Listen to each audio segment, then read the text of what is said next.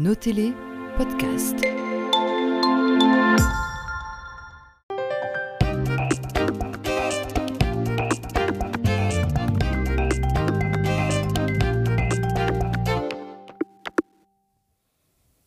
Bonjour à tous, soyez les bienvenus dans ce nouveau numéro de Zone Franche. Je reçois Christine Eckmayer, qui est autrice. Alors Christine, vous venez d'écrire euh, un roman au début de cette année, Il vient d'ailleurs. C'est un roman que vous avez euh, écrit suite au décès de votre fils.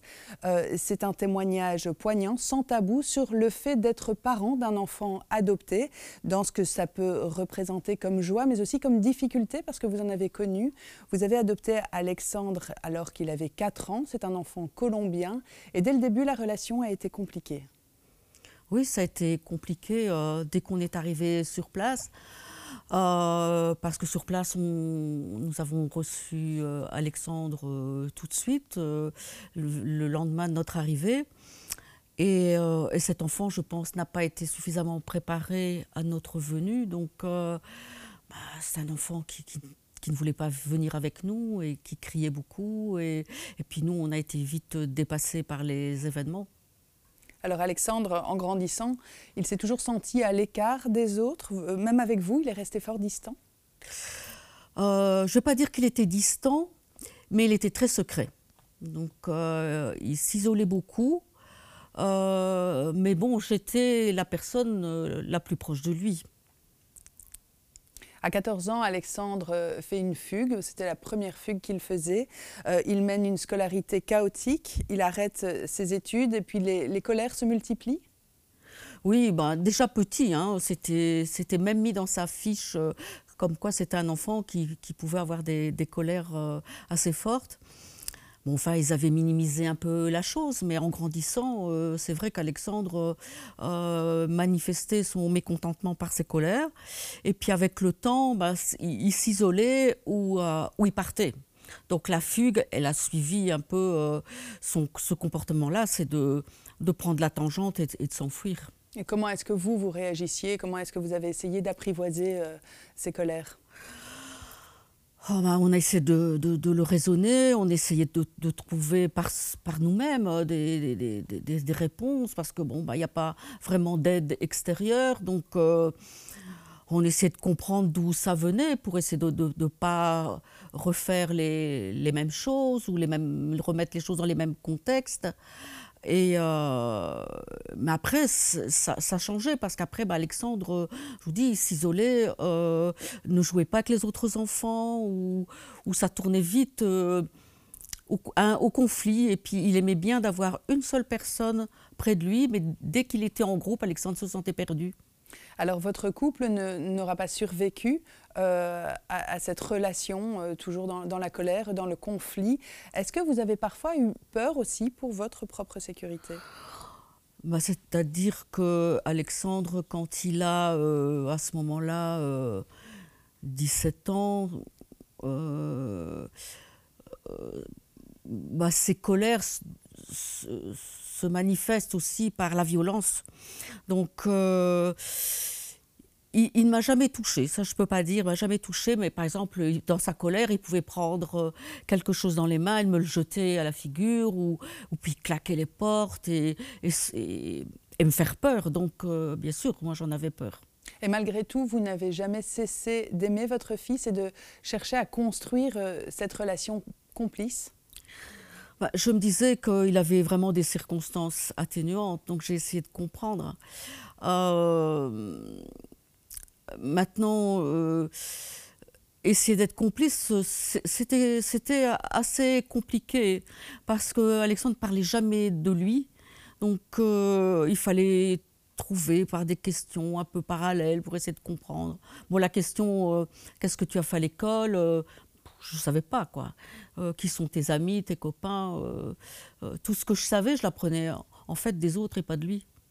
Alors après, il y a eu euh, en 2020 évidemment la crise sanitaire et les confinements. Ça, ça a été un coup dur supplémentaire pour Alexandre. Il y a eu un avant et un après? Oui. Oui, tout à fait. Euh, euh, avant ça, donc Alexandre a un parcours donc en milieu hospitalier, en foyer de réadaptation, Et, après, il décide de revenir, revenir à Tournai. Donc là, ça se passait beaucoup sur Bruxelles ou sur Namur. Il revient à Tournai. Donc là, il est proche de moi. Donc là, on se voit régulièrement, plusieurs fois par semaine. Et je veux dire que ces deux années ont été euh, euh, très révélatrices de ce lien qui existait entre nous. Et, donc après, euh, pendant le confinement, il n'a pas voulu revenir à la maison. Il a voulu rester dans son petit cote qu'il avait. Et, euh, et, donc, il est parti sur Bruxelles. J'ai perdu un peu ses traces. Euh, et, puis, bon, on était tous, euh, chacun un peu de son côté. C'était compliqué. Et donc, lui, je crois que d'être privé de cette liberté, lui qui avait soif de faire ce qu'il voulait, là, ça a, été, ça a été fatidique pour lui. Et il s'est marginalisé de plus en plus, c'était à peu près à cette période-là. Voilà, donc euh, bah, il a commencé ses tatouages parce qu'il s'est revendiqué beaucoup euh, d'une tribu euh, colombienne un peu imaginaire, parce qu'en Colombie, ils sont pas... C'est pas c'est pas un peuple qui qui, vient avec des qui a des, des, des, maquillages comme ça et des, tatouages et des, marques sur le visage. Mais il a voulu marquer comme ça sa différence en le, pour à la fois attirer le regard et puis cette dualité de à la fois qu'on le jette. En fait, il n'a jamais accepté l'adoption, le fait d'être déraciné, c'est quelque chose qui n'a jamais été euh, accepté par, euh, par Alexandre? Euh, C'est deux choses différentes. Il y a l'adoption et il y a le déracinement. Je pense que je crois qu'Alexandre a accepté son adoption parce que parfois il me l'a dit que c'était une très belle chose que j'avais fait pour lui, c'était de l'avoir adopté. Mais le déracinement et, le, le trouble de l'abandon, je m'en rends compte après. Et je m'en rends compte surtout en écrivant ce livre, en essayant d'interroger les gens qui l'avaient connu.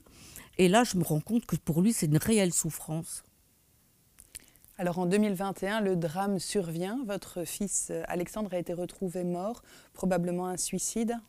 Bah oui, euh, il avait fait plusieurs euh, tentatives et depuis l'âge de 16 ans, enfin, Alexandre ne se plaît pas dans notre monde. hein. C'est pour ça aussi le titre Il vient d'ailleurs. Alexandre ne comprend pas quelque part notre civilisation, alors que depuis tout petit, il vit dedans. Ce livre, Il vient d'ailleurs, c'est un petit peu une catharsis. Vous l'avez écrit pour faire le bilan? Je l'ai écrit euh, avant tout, euh, je, ne voulais pas oublier tout ce qui s'était passé tant que j'étais sur le coup de l'émotion. Euh, je voulais mettre ça sur papier parce que je me suis dit le temps va effacer des choses. Et puis je voulais comprendre. Je voulais comprendre pourquoi euh, tout ce parcours, on en était arrivé avec un échec comme ça.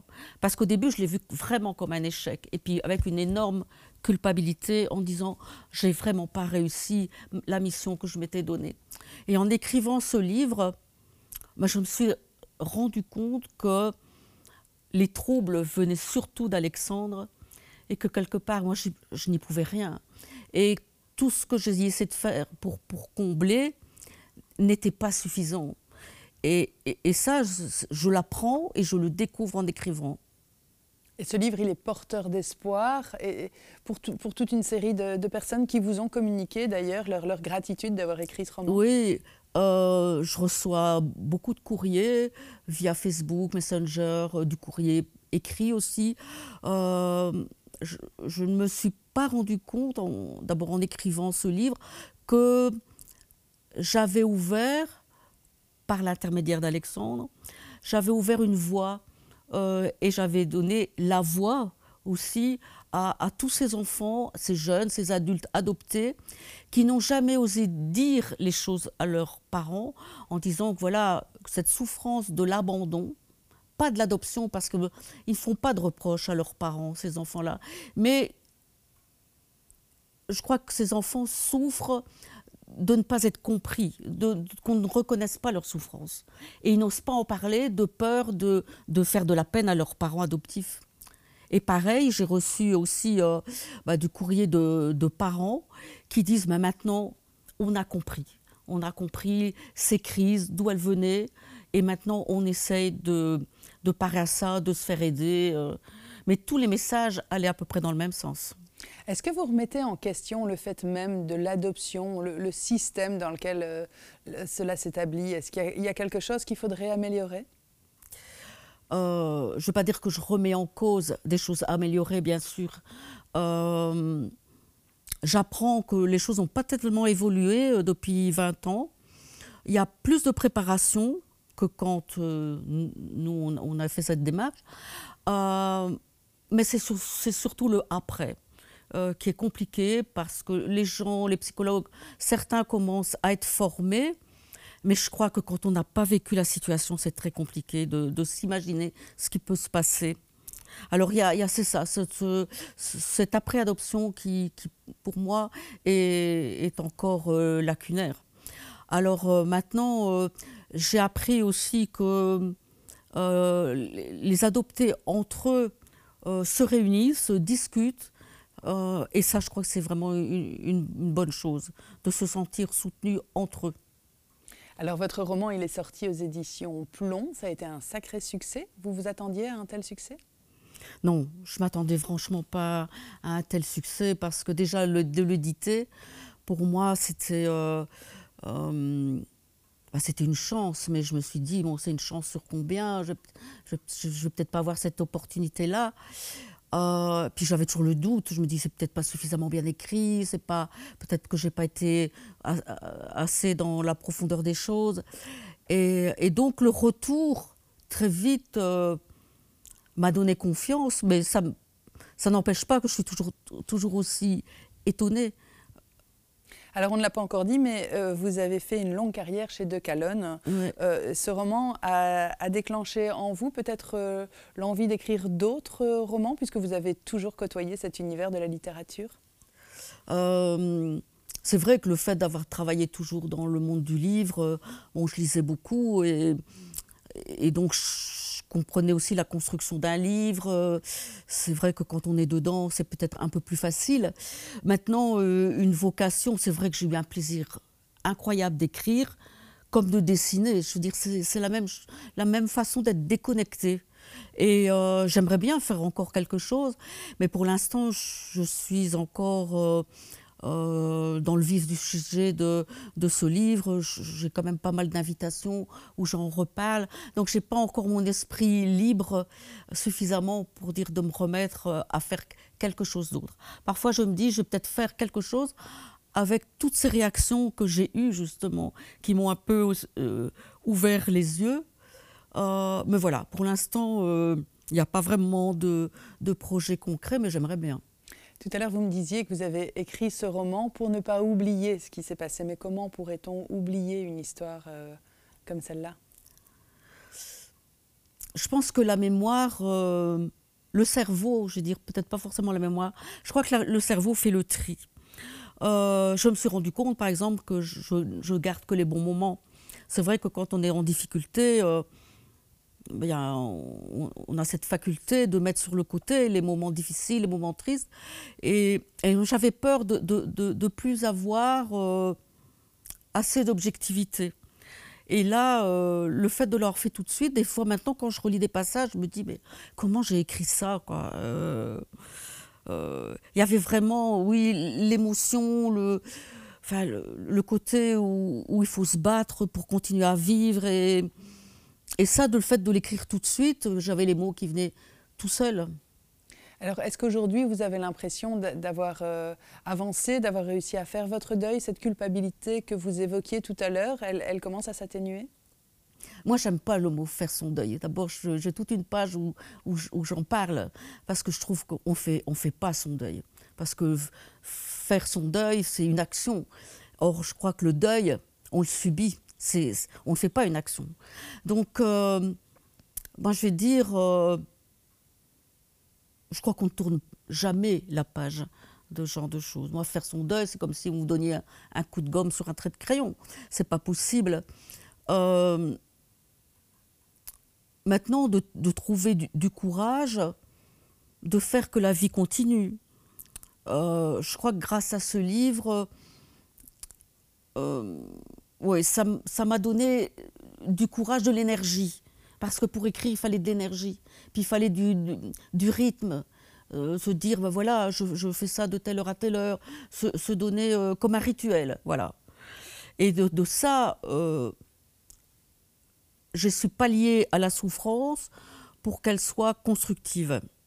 Mais oublier et faire son deuil, je crois que c'est beaucoup de mots, quoi, mais c'est c'est pas comme ça que ça se passe. Et aujourd'hui, vous allez encore à la rencontre de tous ceux qui ont côtoyé euh, Alexandre pour euh, encore essayer de comprendre. Euh, votre démarche, elle continue? C'est-à-dire que maintenant, c'est plutôt les personnes qui viennent vers moi. Donc là, je suis étonnée, bah, d'abord de par le courrier, et puis des personnes qui viennent vers moi. Et je ne sais pas si c'est le fait d'avoir écrit et d'avoir fait le tri dans mes idées et dans la façon de chercher, la façon de comprendre. J'ai des jeunes qui viennent avec des problématiques, pas, des enfants adoptés, mais des, simplement des enfants, des jeunes qui ont des problèmes avec leurs parents, etc. Et je trouve que j'arrive à trouver maintenant les mots justes. leur trouver, euh, pas la solution, je leur dis toujours, moi j'ai pas de baguette magique, mais euh, allez, ils viennent me voir et je me rends compte que ça va mieux après. Ça donne un sens euh, ah à votre démarche, à votre vie autant avec Alexandre, ça a été compliqué, autant avec les autres ados, j'ai l'impression que c'est simple. Et, ça, je, me dis, ben, franchement, ça ne devait pas être facile. C'est un peu votre victoire, finalement. Oui. Je pense que de cette histoire, si je vais trouver quelque chose de positif, c'est peut-être euh, de me rendre compte que je suis devenue plus forte.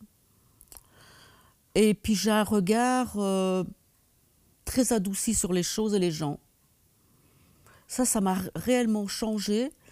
Et puis, euh, j'ai une forme d'apaisement. Je ne sais pas si c'est le fait d'avoir écrit, d'avoir sorti tout ça, mais je me sens... Je devais le faire. De toute façon, je devais, le faire. Et là, je me sens... Peut-être peut pas le mot libéré, mais voilà, c'est le mot d'apaisement vraiment qui me vient. Christine Eckmayer, merci beaucoup pour votre témoignage. Merci aussi d'avoir invité. Et merci à vous de nous avoir suivis. Je vous souhaite une très agréable soirée.